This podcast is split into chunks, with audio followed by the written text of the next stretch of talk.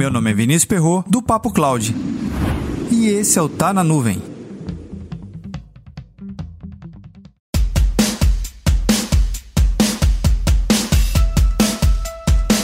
Seria possível criar um centro de excelência em computação em nuvem? A resposta é sim. A Claro, a Embratel e a AWS se unem com esse propósito de criar um centro de excelência em computação em nuvem.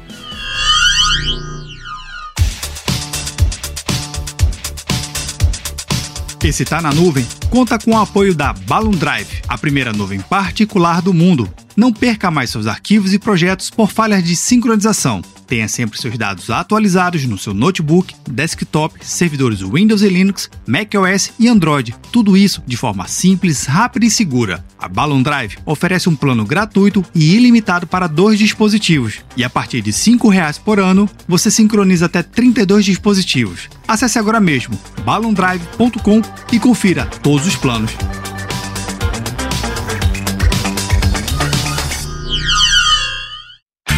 Você consegue imaginar três grandes empresas que são concorrentes em algumas áreas, em outras são especialistas no seu segmento, unindo-se para criar serviços e produtos específicos para cada usuário de cada base. Essa colaboração inédita aqui no Brasil entre provedores de telecomunicações, móvel e fixa, com um provedor 100% em cloud, prevê novas possibilidades de mercado e novas possibilidades de negócio com a chegada do 5G também no Brasil e, obviamente, a utilização do IoT mais largamente em todos os setores, principalmente na indústria e no agronegócio. É mais do que necessário e crucial para todas as empresas terem aplicações mais resilientes em um ambiente totalmente conectado.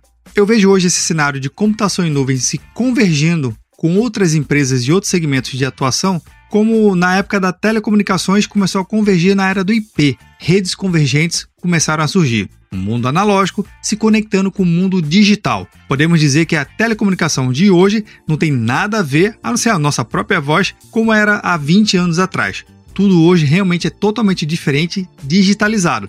Por mais que ainda o processo seja analógico na voz, mas não no meio de transmissão, ok?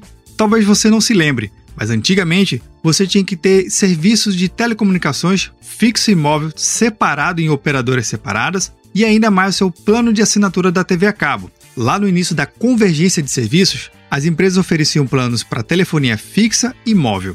O próximo passo foi oferecer internet, banda larga para o seu telefone fixo e pacote de dados para o seu telefone móvel. O terceiro passo dessa convergência foi adicionar televisão por assinatura, a TV a cabo. A junção de rede analógica com rede IP lá na telefonia se deu o nome de redes convergentes.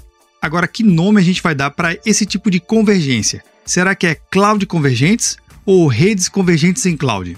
Ao meu ver, multi-cloud não se enquadra nesse tipo de combinação de serviço. Aqui está indo muito mais além do que serviços transacionando em clouds diferentes.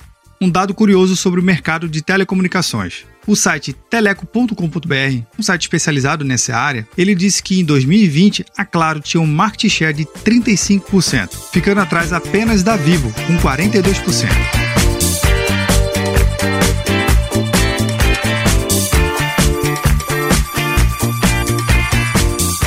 E aí, como é que anda sua convergência em nuvem? Está preparado para trabalhar com AWS, Claro e Embratel tudo junto? Comenta lá no nosso grupo do Telegram, bit.ly barra Telegram. Estamos vendo diante dos nossos olhos um novo mercado surgir. Milhares de novas empresas especializadas e focadas em cada serviço vão surgir para poder atender necessidades desses grandes players. Fique ligado. Para mais conteúdos como esse, acesse papo.cloud.